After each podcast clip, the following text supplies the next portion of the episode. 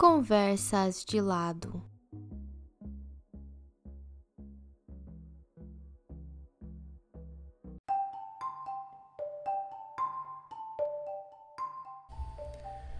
Aula da professora Thais Oliveira. Nesta aula do seminário Trabalho Digital, a virtualização da luta de classes, professora Thais Oliveira, mestra e doutoranda em Ciências Humanas pela Universidade Federal do ABC, trouxe dados e estatísticas sobre a desigualdade de gênero, raça e classe no trabalho. Thais também elucidou sua apresentação com trechos da sua dissertação de mestrado, intitulada Redes Sociais na Internet e a Economia Étnica, um estudo sobre o afroempreendedorismo no Brasil. Confira os assuntos a seguir.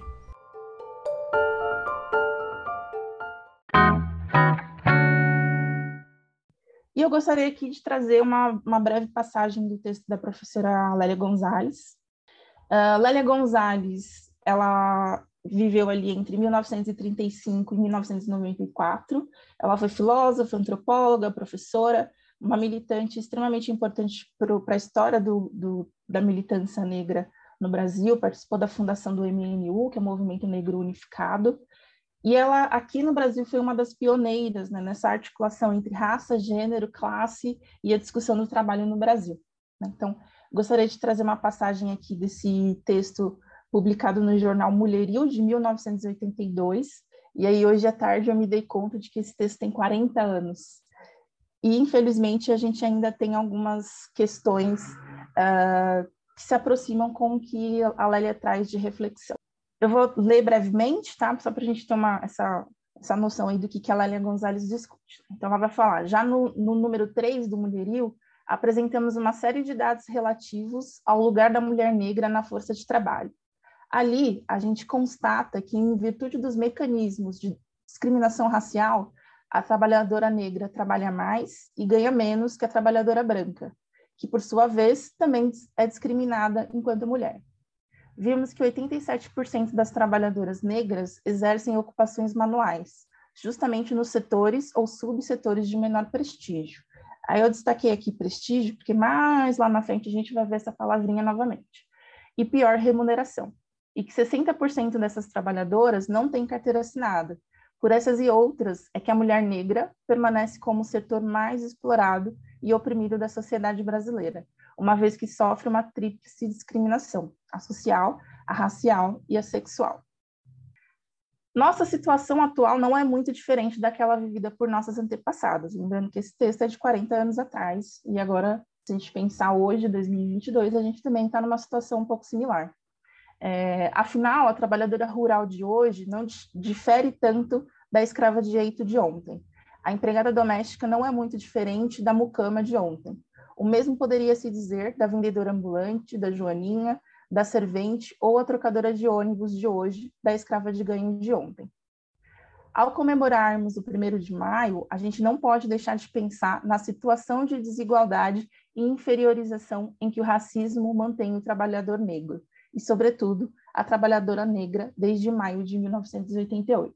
Então, esse é um, um, eu, eu, gosto muito de, de pensar como é, os intelectuais negros eram extremamente visionários. Né? A gente pode falar da Lélia Gonzalez, da Abdias Nascimento, Clóvis Moura, entre outros, e, e também alguns citados pela professora Eneida.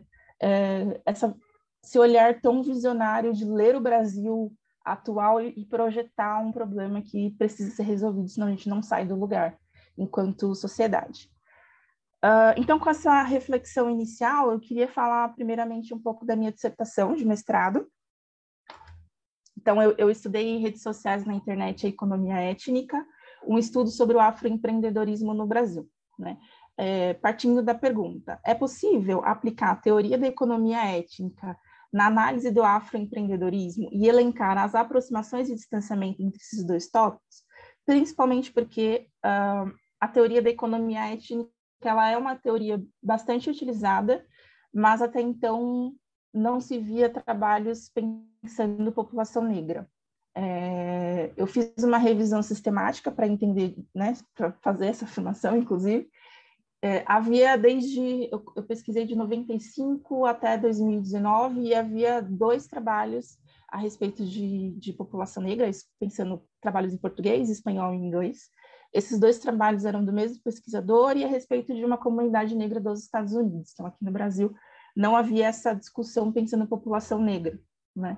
E o afroempreendedorismo é algo que vem acontecendo há muito tempo. Embora talvez não, não seja visto com, esse, com essa nomenclatura. Né?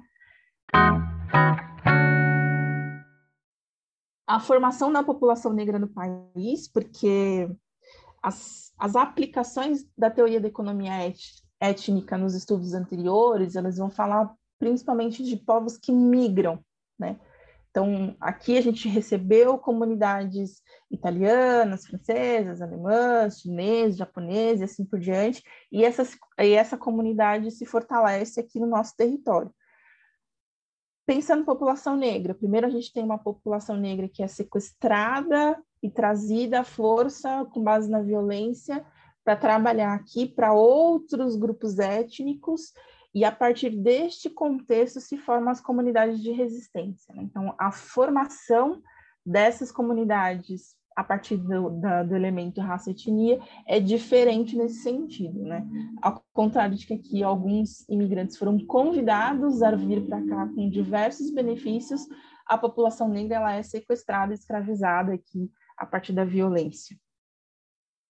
E os pontos de atenção, né? A gente tem aí a questão do discurso empreendedor, é, justamente esse eu empreendedor, que é MEI, é um tópico, inclusive, que, que, que eu mostrei ali nos dados anteriores, né? A maioria é MEI, e o faturamento, o faturamento, né? Não é nem lucro, mas o faturamento desses empreendedores é até 5 mil reais, que é um valor baixíssimo para se manter, né? Então, é, a ideia do eu empreendedor, da pejotização, ela é bastante preocupante neste lugar, né? Principalmente por ter muitos autônomos que prestam serviços e que poderiam estar contratados via CLT, por exemplo. A necessidade de políticas públicas, tanto do, do ponto de vista da formação continuada, né, do acesso a, a, a cursos como graduação ou cursos técnicos, pós-graduação e até cursos de desenvolvimento de habilidades. E também acesso a, a crédito, é um, um, tópico bastante importante que seria interessante ter políticas públicas nesse sentido. É, e aqui também a questão do racismo estrutural, que vai determinar aí todos os elementos desse, desse contexto de afroempreendedorismo no Brasil, tá? E aí eu queria trazer mais duas, dois relatórios. O primeiro é a Blackout, Mapa das Startups Negras. É, a Blackout é uma iniciativa da BlackRock Startup, que é uma organização que vai é, lutar aí pela inserção e pelo desenvolvimento de profissionais e empresas de pessoas negras no ecossistema de tecnologia e inovação, ou seja, no ecossistema das startups. Um, e aí esse estudo, esse, esse é o primeiro mapeamento pensando essa, esse elemento comparativo entre negros e não negros. Aqui eu, eu participei só do, da, da etapa de análise desse, desses resultados. Então, essa, essa pesquisa ela circulou o ano passado, entre agosto e setembro. Obtivemos 2.571 respostas entre negros e não negros. Uh, e a ideia é que esse mapeamento ele seja recorrente, né, todo ano, ou bienal, a gente realiza essa, essa pesquisa para entender quais os elementos estão ainda díspares, né, entre, entre empreendedores, empreendedores do, da tecnologia e da inovação negros e não negros. Um, e também que seja um instrumento aí de um instrumento que colabore tanto com o setor público, com o setor privado com o terceiro setor para desenvolver caminhos para é, essa discussão né, de elementos que são estruturantes também, né, baseados no racismo. Aqui uma observação é que entre os não negros também tem amarelos indígenas, mas juntos esses dois grupos formam só 2,1% da base, né? Então o restante de fato é formado por pessoas brancas. Um destaque dessa pesquisa que eu gostaria de trazer é o tipo de investimento para cada um dos grupos. Embora eu tenha assistido muito Casimiro reagindo a Shark Tank, eu não sou especialista em investimento em finanças. Mas o que, que a gente observa aqui nessa pirâmide é que quanto mais é, a forma de receber investimento ela, é, ela é seleta, ela depende de acessar determinados grupos, ela depende de, de, de ter determinadas relações, ela é mais difícil para pessoas negras. Enquanto ali os investimentos, o ANJO, o CID, ou os programas de aceleração, que geralmente são feitos por seleção, né, por um processo seletivo ou por organizações que têm esse estímulo de, de fato, incluir pessoas negras, né, como as aceleradoras de empreendedorismo social, ela, elas são um pouco mais acessíveis para pessoas negras, mas quando o investimento é muito mais específico é, em relação a, a, determinados grupos, né, acesso a determinados grupos, e muito mais de baseado em relações pessoais, ela é mais difícil para pessoas negras.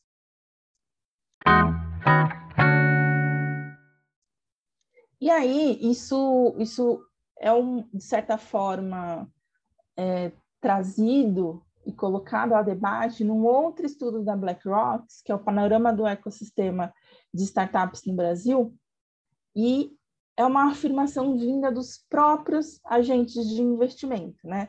Esse outro estudo entrevistou os agentes de investimento, né? Logo, quem libera o dinheiro, quem avalia projeto, é, pessoas com, com, uma verba disponível para fazer grandes investimentos e assim por diante. Né? Então, essa afirmação vem desses próprios agentes de investimento. Vou dar aqui dois destaques é, de afirmação vinda desse, desses agentes de investimento. A primeira é que 67% informam que a indicação é muito importante, o famoso QI, né? Quem indica. Então, se uma eu, eu sou um investidor com uma grande verba disponível, se alguém me indica uma, uma startup para receber investimento, isso já faz com que essa startup esteja à frente nessa fila de análise. Mas isso significa que essas indicações acontecem a partir das relações pessoais.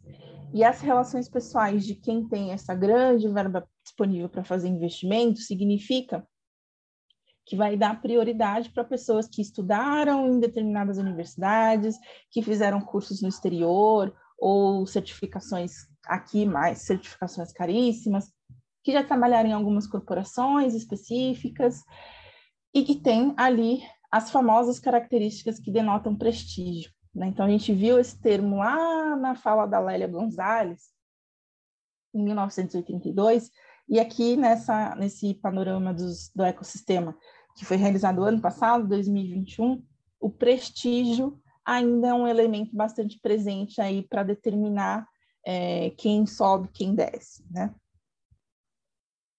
Uma outra afirmação também vinda a partir desses agentes de investimento é que a dedicação exclusiva é um requisito obrigatório para 74% deles. E aí a gente se conecta lá com a pesquisa dos afroempreendedores, em 49,6 diz que precisam é, ter outras formas de manter renda.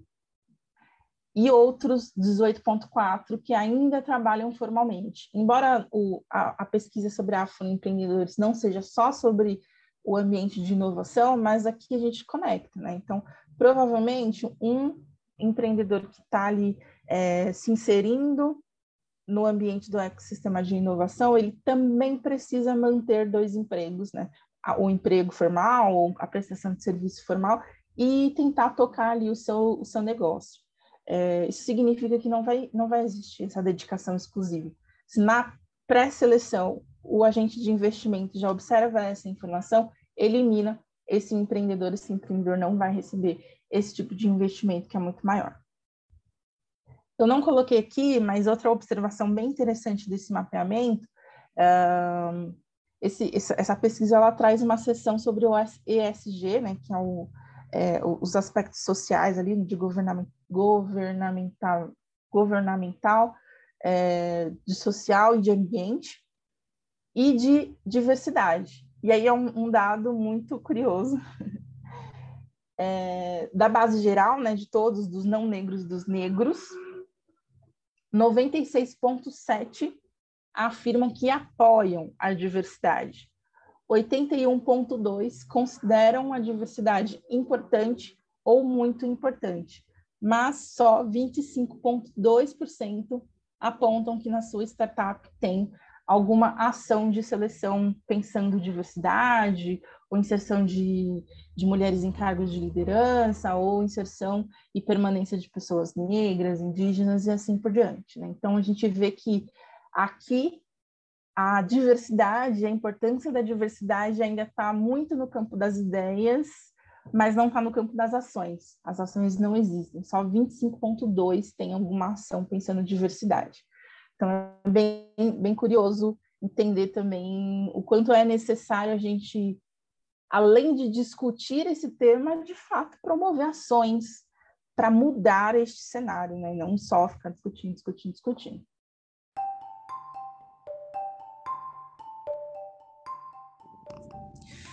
Olá, pessoal da Rede Lado. Aqui quem fala é Thaís Oliveira. É, dividi a segunda aula do seminário com a professora Eneida Santos, da UFRJ, e a gente discutiu sobre as desigualdades estruturais do trabalho por plataformas, pensando aí os aspectos de gênero, raça e classe, né? E é, foi uma experiência muito interessante, tanto como ouvinte da fala da professora Eneida, uh, como o quanto as duas falas, né, as duas aulas se complementaram de maneira bastante é, interessante, né, bastante envolvente, bastante complementar de fato. E também por todas as reflexões muito pertinentes vindas dos, dos participantes das aulas, né? Foram é, perguntas muito é, curiosas, é, profundas, complexas, né? Algumas a gente até não conseguiu ali é, ter uma resposta, inclusive por, por, pelo o quanto essa temática tem muitas camadas, né, para a gente refletir. É, e para mim, assim, esse tema é de extrema urgência e eu fico muito feliz de ver uma proposta interdisciplinar muito bem estruturada, organizada e bastante plural, né? Esses vários olhares é, é muito importante. Fico muito feliz pelo convite. É, parabenizo novamente a organização por essa proposta, por esse seminário e, enfim, espero ter contribuído e com certeza já estou muito ansiosa para as próximas aulas. Nós nos veremos lá e tenho certeza que vai ser, ao fim de todas as aulas, vai ser uma contribuição muitíssimo importante. Enfim, abraço a todos e até mais.